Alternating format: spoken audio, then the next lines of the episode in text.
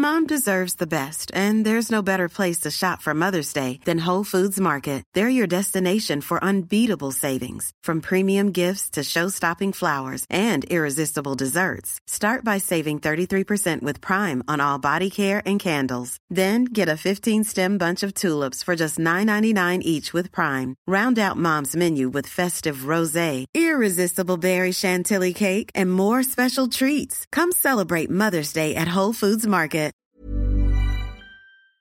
Unsere Welt ist auf dem Weg in das Zeitalter der künstlichen Intelligenz. In atemberaubender Geschwindigkeit verändert sich beinahe alles. Besonders in der Geschäftswelt ist die ungeheure Dynamik des Wandels spürbar. Die Unternehmen und die Menschen darin sehen sich vor vielen Unsicherheiten und Herausforderungen. Der Aufstieg der künstlichen Intelligenz bedeutet neuen Wettbewerb, eine Flut von Daten, aber auch sich verändernde Fähigkeiten und die sich daraus ergebende Notwendigkeit von Veränderungen in den Skills von Mitarbeitenden und der Leistungsfähigkeit der Unternehmen. Workday, die Enterprise-Plattform für Finanzen und HR, hat deshalb Innovation zum Prinzip gemacht. Viele BTO-Hörer erleben den Wandel aus nächster Nähe. Ihre Unternehmen sehen sich einem Ansturm von Veränderungen ausgesetzt, suchen nach Mitteln, um sich aus der Beschleunigungslücke zu befreien und haben Schwierigkeiten, Schritt zu halten. Oft sind die Lösungen kurzfristig und bruchstückhaft. Getrennte Systeme für die Finanz- und Personalabteilung oder die Aufrüstung veralteter Technologien sind häufige Beispiele dafür. Um Unternehmen jeder Größe bei der Bewältigung dieser Herausforderung zu unterstützen, verfolgt Workday den Ansatz permanenter Innovation. Denn nur so können Kunden Veränderungsprozesse anführen, statt darauf zu reagieren. Nur Workday verfügt über einheitliche Daten, die nahtlos über eine einzige Plattform fließen und ihnen die Möglichkeit geben, intelligente Entscheidungen zu beschleunigen, Chancen zu erkennen und Risiken zu mindern. Workday versetzt sie in die Lage, Modelle und Prognosen zu erstellen und schnell und zuverlässig zu handeln, dank Echtzeitdaten und einer zuverlässigen in die Plattform integrierten KI. Besuchen Sie workday.com und erfahren Sie, wie Sie Fahrt aufnehmen können bei Ihrer Reise ins Zeitalter der künstlichen Intelligenz. Workday, die Enterprise-Plattform für Finanzen und HR. Hier ist Beyond the Obvious, eine Produktion von Media Pioneer. Daniel Stelter wird jetzt zum Jahresbeginn Bilanz ziehen und Prognosen liefern. Das vergangene Jahrzehnt und das gerade begonnene werden in den kommenden beiden Ausgaben im Mittelpunkt stehen. Heute zunächst, trotz Erkältung und angekratzter Stimme, der Blick auf die zu Ende gegangene Dekade. Herzlich willkommen. Schön, dass Sie auch im neuen Jahr wieder mit dabei sind. Immer zum Jahresanfang werden wir mit allerlei Arten von Jahresausblicken konfrontiert. Problem dabei ist, auf einen recht kurzen Zeitraum von nur zwölf Monaten kann man keine genauen Vorhersagen machen. Wer das macht, ersetzt eigentlich nur den Zufall durch den Irrtum. In Wirklichkeit geht es mehr um Marketing und Aufmerksamkeit.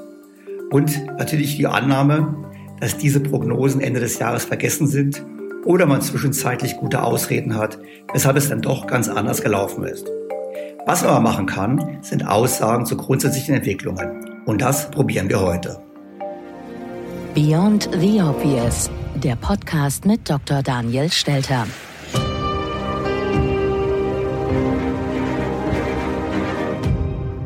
Zunächst die Wirtschaftslage der vergangenen zehn Jahre, die Folgen von Eurokrise, Brexit-Entscheidung, Migrationsbewegungen und zunehmendem Protektionismus haben das Jahrzehnt geprägt und werden Folgen in der Zukunft haben.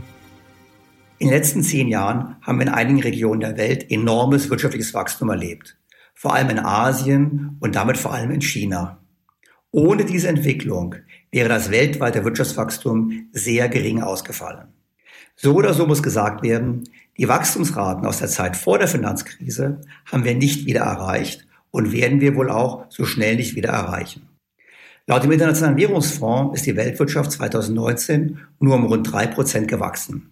Das ist der niedrigste Stand seit Beginn der Dekade. Die neue IWF-Chefin Kristalina Georgieva sagt zwar, dass die Weltwirtschaft immer noch wächst, aber zu langsam. Yes, the global economy is still growing. But it is growing too slowly. Die Handelsspannungen beeinträchtigen das Vertrauen der Unternehmen und die Investitionen, genauso wie die zunehmenden Unsicherheiten hinsichtlich des Brexits und der geopolitischen Spannungen, der demografische Druck und die Rekordverschuldung. Geopolitical tensions all they are a drag on growth. And to this, we also have to add demographic pressures and record high debt levels. Und dabei gibt es, Wenig verwunderlich, deutliche Unterschiede zwischen den Schwellenländern, den sogenannten Emerging Markets, und den Industriestaaten. Der Unterschied hat sich sogar weiter vergrößert und Industrieländer erleben gerade den dritten Rückgang innerhalb der letzten zehn Jahre. Es ist kein Wunder, dass der IWF skeptisch in die Zukunft schaut. This all spells der mittelfristige Ausblick ist beunruhigend, insbesondere für Länder, die bereits Probleme haben, darunter auch Länder, die wir schon unterstützen. In 45 Entwicklungsländern mit insgesamt fast einer Milliarde Einwohnern wird das Pro-Kopf-Wachstum niedriger ausfallen als in den Industriestaaten. Statt aufzuholen, werden diese Länder weiter zurückfallen. Ähnlich trüb ist auch der Ausblick, den die OECD liefert. Ihren Chefökonomin Laurence Boone ist besorgt. Der Handelskonflikt zwischen den USA und China hat dem Import und Export weltweit geschadet. Die Unsicherheit bei den Zöllen oder der Brexit schrecken Investoren ab. All das fällt zusammen mit tieferen strukturellen Veränderungen. China ist dabei, sein Wirtschaftsmodell umzubauen. Die Digitalisierung verändert die Art, wie Unternehmen arbeiten und der Klimawandel stellt uns vor gewaltige Herausforderungen.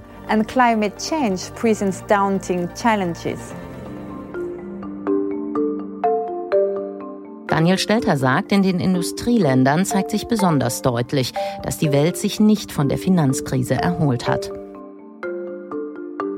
Ökonomen vergleichen dazu das sogenannte Trendwachstum, also die Entwicklung der Wirtschaft, wenn alles so weitergegangen wäre wie vor der Krise, mit der tatsächlichen Entwicklung.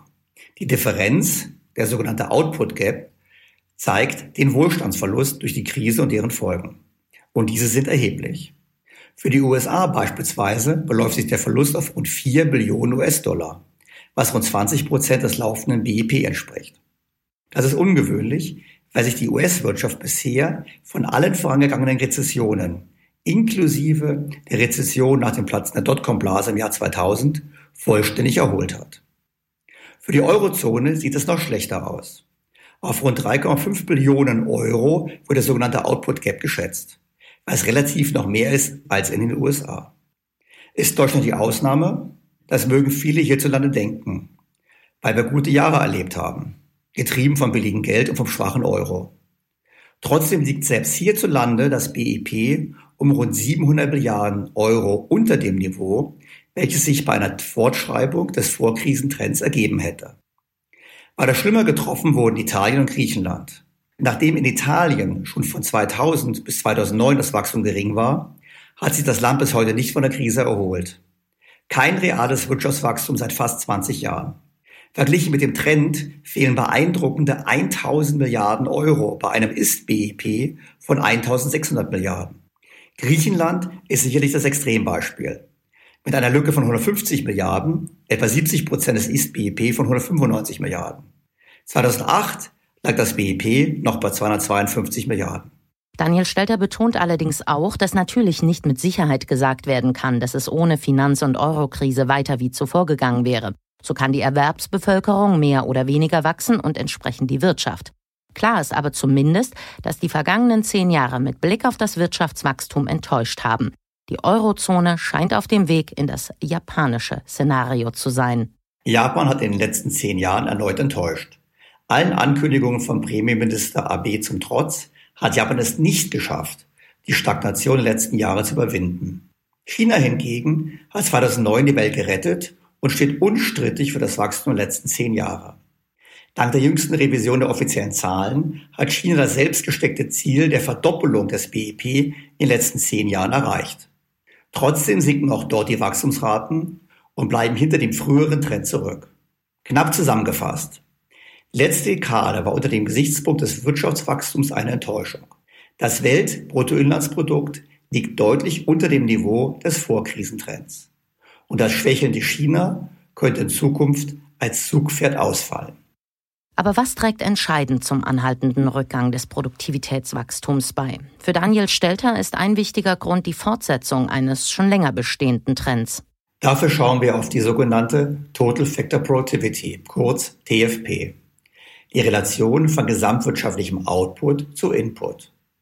Hier gab es ein Wachstum von 2010 bis 2019 von nur 0,7 Prozent. Es gab schon in den 90er Jahren eine ähnlich schlechte Entwicklung, bevor es nur einige Jahre deutlich besser verlief. Offen ist, ob wir uns auf eine solche Wendung in den kommenden zehn Jahren einstellen können oder nicht. Dabei ist diese unbefriedigende Produktivitätsentwicklung nicht nur ein Problem der Industrieländer, sondern vor allem auch der Schwellenländer. Wir haben es mit einem globalen Phänomen zu tun. Daniel Stelter sagt, dass die Bedeutung der Produktivität nicht genug betont werden kann. Jeder Wohlstandszuwachs setzt steigende Produktivität voraus. Fehlt diese, kommt es zu Verteilungskonflikten und damit zu politischen Spannungen. Vielen Ländern fehlt inzwischen die Kraft, die großen Fragen der Zeit zu beantworten, vom Kampf gegen den Klimawandel bis hin zur Finanzierung des Sozialstaats. Das wohl alarmierendste Zeichen dafür, dass in den letzten zehn Jahren etwas nicht richtig gelaufen ist, ist die Entwicklung der Geldpolitik. Wir haben das im Dezember in der Podcast-Folge über den Notenbanksozialismus schon detailliert besprochen. Deshalb hier nur zwei Datenpunkte. Die Bilanzen der Notenbanken der westlichen Welt sind förmlich explodiert seit 2009. Und Ende 2019 war alles auf weiteres Bilanzwachstum eingestellt. Die Zinsen sind ebenfalls deutlich zurückgegangen. Praktisch überall liegen sie unter dem Niveau vor zehn Jahren. Zwischenzeitliche Versuche, das Zinsniveau anzuheben, sind rasch gescheitert. Immer wieder waren die Notenbanken gezwungen, die Zinsen zu senken und die Bilanzausweitung fortzusetzen. Nimmt man die zehnjährigen Staatsanleihen als Maßstab, ergibt sich in der gesamten westlichen Welt ein ähnliches Bild. Die Zinsen lagen direkt nach der Finanzkrise bereits auf einem tiefen Niveau, trotzdem tendierten sie immer tiefer. Die Eurozone ragt dabei besonders negativ heraus. Vor zehn Jahren gab es für deutsche Staatsanleihen noch 3,37 Prozent und für französische 3,41. Heute bringen beide weniger als japanische Staatsanleihen. Wir haben so tiefe Nominalzinsen, wie es sie noch nie gab in den letzten 5000 Jahren. Offiziell ging es den Notenbanken darum, deflationäre Gefahren abzuwenden und die Inflationsraten nach oben zu treiben. Man sieht aber auch ganz klar, gelungen ist das nicht. Stattdessen, so Daniel Stelter, lautet das Motto Schulden, Schulden, Schulden. Das vergangene Jahrzehnt sei geprägt gewesen von einem weiteren Anstieg der ohnehin schon hohen weltweiten Verschuldung und das nach einer Krise, die überhaupt erst durch zu hohe Schulden ausgelöst wurde.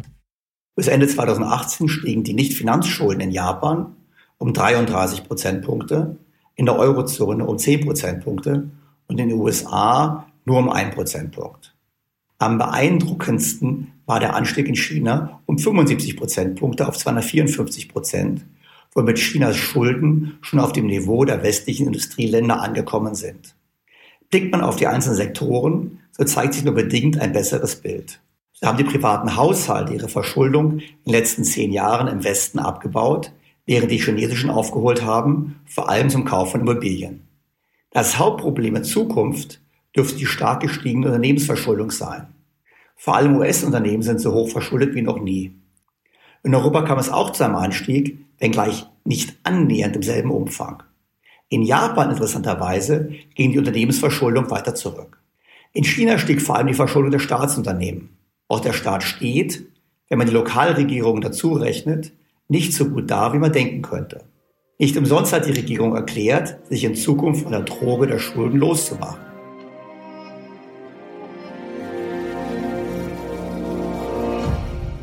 Fazit. Von Sparen kann eigentlich keine Rede sein. Auch nicht in Deutschland, wenn man genauer hinsieht. Deshalb dies auch ein Thema für einen der kommenden Podcasts. Nun fordern verschiedene Seiten, dass die Regierungen noch mehr Schulden machen sollten, um das Wachstum anzuheizen.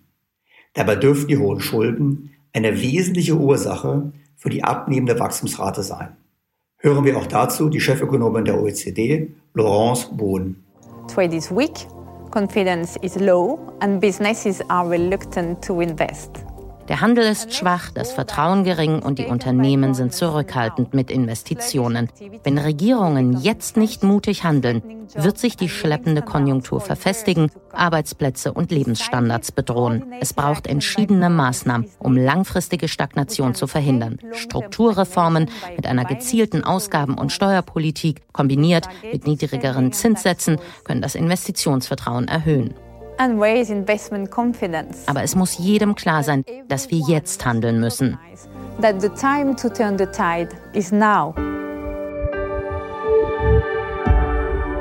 Laurence Brun zeigt hier schon auf, auf was wir uns in den kommenden Jahren einstellen dürfen, nämlich eine stärkere Kombination aus Geldpolitik und Fiskalpolitik, Klartext, mehr Staatsausgaben von Notenbanken finanziert, in der Hoffnung, so höhere Wachstumsraten zu erzielen.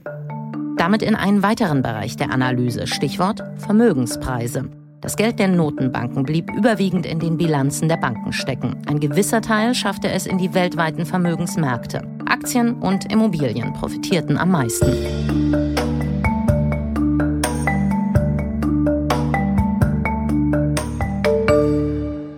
Die US-Börse beispielsweise hat sich in den letzten zehn Jahren mehr als verdoppelt. Die japanische Börse war fast genauso gut. Und China liegt trotz zweier zwischenzeitlich geplatzter Blasen ebenfalls auf ähnlichem Niveau. In der Eurozone haben die Börsen rund 50 Prozent zugelegt. Auch die Immobilienpreise sind weltweit gestiegen. In Industrieländern liegt das Preisniveau bereits über dem Stand von vor der Finanzkrise, die bekanntlich vom Immobilienmarkt ausgelöst wurde. In den Schwellenländern war die Entwicklung noch extremer. Daten der Bank für Nationalen Zahlungsausgleich sind eindeutig. Seit 2010 sind die Hauspreise in den Industrieländern um 33 Prozent gestiegen, in den Schwellenländern um 60 Prozent. Zusammenfassend lässt sich festhalten, nirgendwo macht sich das billige Geld so bemerkbar wie am Markt für Immobilien. Unweigerlich führe dies zu einer immer wieder aufflammenden Debatte um gefühlte und tatsächliche Ungleichheiten. In der vergangenen Podcast-Ausgabe ist Daniel Stelter ausführlich darauf eingegangen, allerdings mit dem Fokus auf Deutschland, wo die Einkommensverteilung nach Umverteilung in den vergangenen zehn Jahren stabil geblieben ist. Aber wie sieht es global aus? Global gesehen sind die Armutsraten in den letzten zehn Jahren gefallen. Das ist eine gute Nachricht. Absolute Armut, definiert als weniger als 1,90 Dollar pro Tag, ist von 5,4 Prozent auf 3,1 Prozent gesunken. Das sieht nach einem historischen Tiefstand aus. Vor allem im Osten und Süden Asiens, in Ländern Lateinamerikas und Afrikas, sind die Ungleichheiten gesunken. Nur im Mittleren Osten und im Norden Afrikas stieg die Quote etwas. Unter Migrationsgesichtspunkten konnte das für Europa weiter schwierig sein. In der westlichen Welt war das anders. Die Ungleichheit hat vor Umverteilung zugenommen, was die Einkommen betrifft. Während einige Länder wie Deutschland und Frankreich durch erhebliche Umverteilung korrigierend eingreifen, erfolgt das in den USA und in Großbritannien deutlich weniger. Damit setzt sich ein Trend fort. Die Einkommen der Untermittelschicht bleiben im Westen unter Druck, eine Folge der Globalisierung. Wir haben also einen Rückgang der globalen Armut, andererseits aber eine höhere Spreizung der Einkommen in Industrieländern.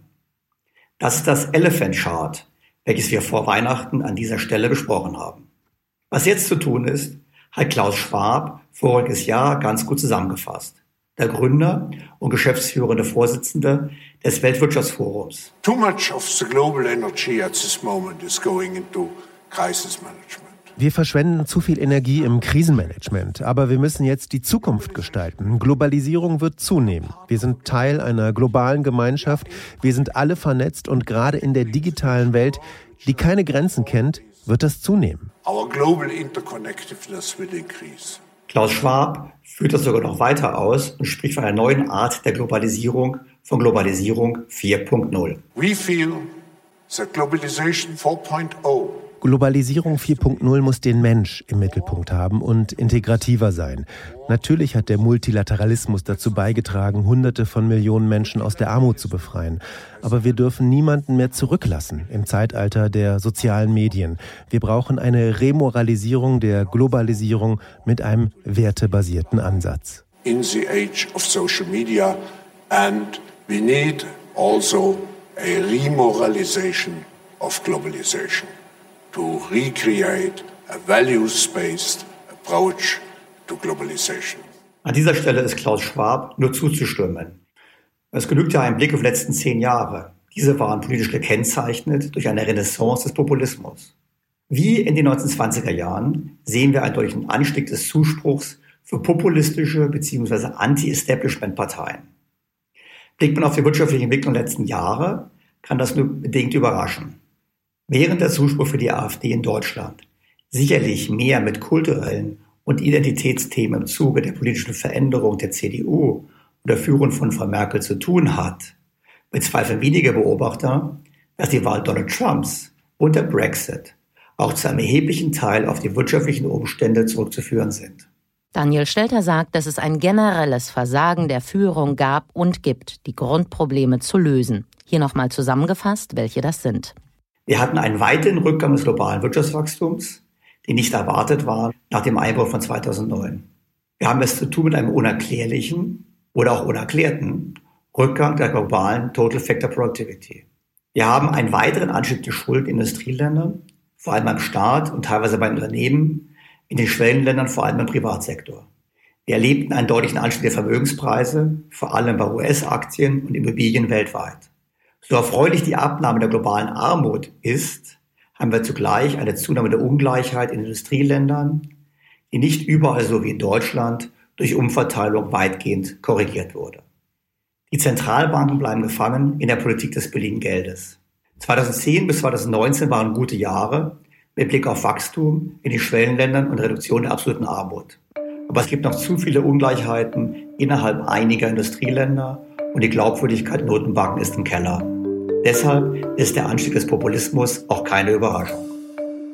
Das also ist die Ausgangslage für das nächste Jahrzehnt. Was darauf basierend für die nächsten Jahre zu erwarten ist, wird Thema der nächsten Podcast-Ausgabe sein. Genauere Analysen, insbesondere detaillierte Grafiken zur bisherigen Bilanz finden Sie im Blog von Daniel Stelter auf think-beyondtheobvious.com.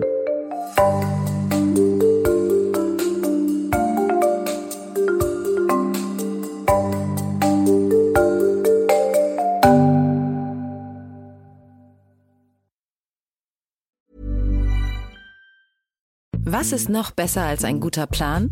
Die Möglichkeit, ihn zu ändern. Mit integrierter KI bietet Workday kontinuierliche Innovationen, die Ihnen helfen, agil zu bleiben, egal was passiert. Workday, the finance and HR system for a changing world.